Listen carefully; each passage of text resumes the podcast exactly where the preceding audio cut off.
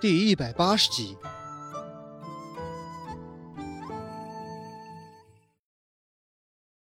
那店小二满眼都是嘲讽之意。就你还找顾寒生，也不看看自己的德行，你以为什么货色都能攀得上我们顾爷？笑话！真是不知天高地厚的阿猫阿狗。顾寒生常年寄居于这家酒楼，不仅是店小二，就连这家酒楼的掌柜的也都将顾寒生视为佛爷一般的存在。上下打量着面前浑身上下没有一处干净的周芷，店小二眼中的不屑之意更为浓烈，心里琢磨着：现在顾寒生的影响力、魅力可真是够大呀！竟然引得这般小的黄毛丫头都这般慕名前来，不得不说。小二现在的心里很是羡慕与嫉妒的。听他这么讲，周芷也并不生气，撩起衣摆，继续拧着上面的水，开口道：“看来你应该是来这个镇上没多久吧？”“是又怎么样？怎么的？这碍着你啥事儿了？”周芷回答道：“看来我猜对了。”你这也不晓得我与顾寒生之间的关系啊！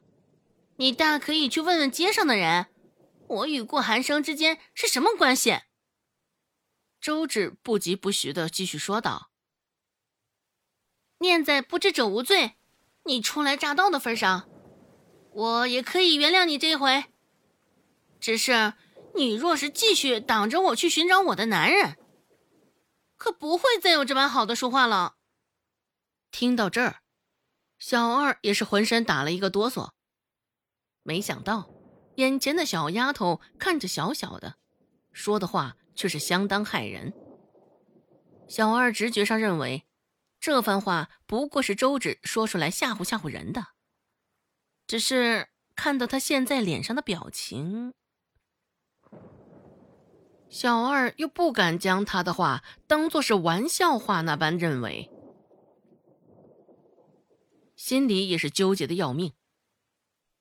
就在小二还在抓耳挠腮、为此犹豫不决的时候，周芷已经重新背上了他的焦骨兰，上楼往那个熟悉的雅间走去了。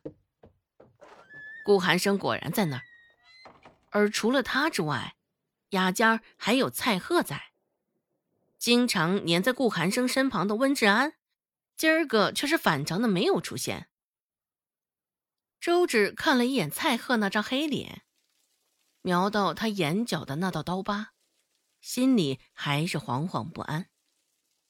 听到动静，顾寒生也只是在他出现的时候抬了一下眼皮，注意到他现在的窘况，心里也猜到几分他的来意。顾寒生品了一口茶，这才带着戏谑意味的开口问道。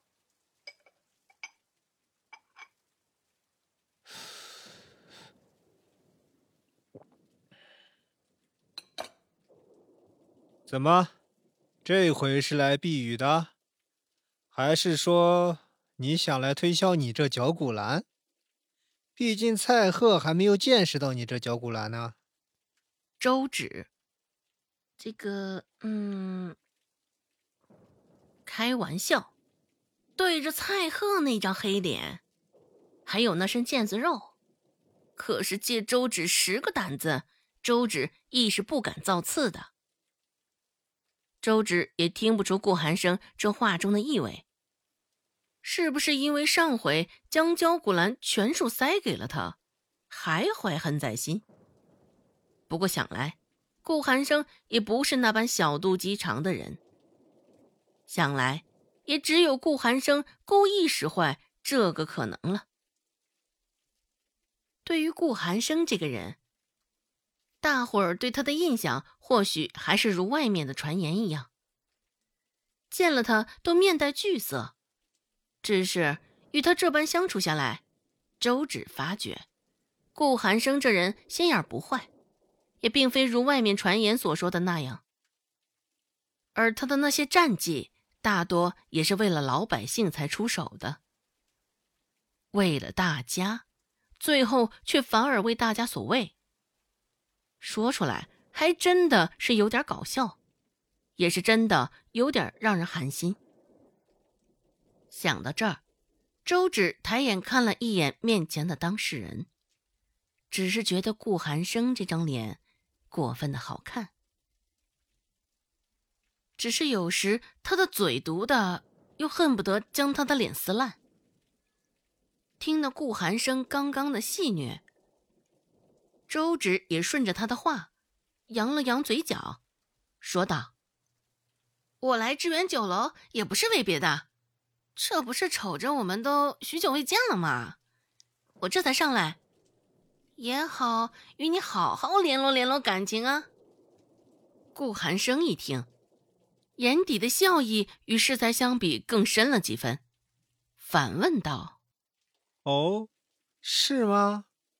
周芷忙不迭的点头：“是是是，当然是这样。”顾寒生说道：“只是我瞅着眼下这场雨，一时半会儿也不会停了，不知道你说的这一面要花上多少时间。你这可怜见的脚骨兰。”恐今儿个也得烂死在这竹筐里了。说罢，顾寒生还不无同情的看了周芷一眼。犹记得这个丫头，家里头的长辈虽是个不好相与的，若是这般两手空空的回去，指不定会被骂成什么样子。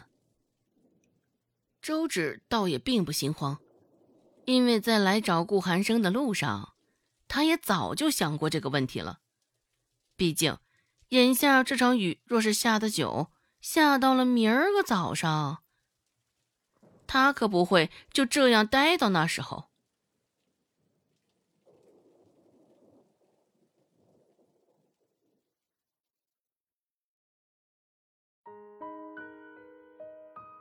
本集播讲完毕，感谢您的收听，感兴趣。别忘了加个关注，我在下集等你哦。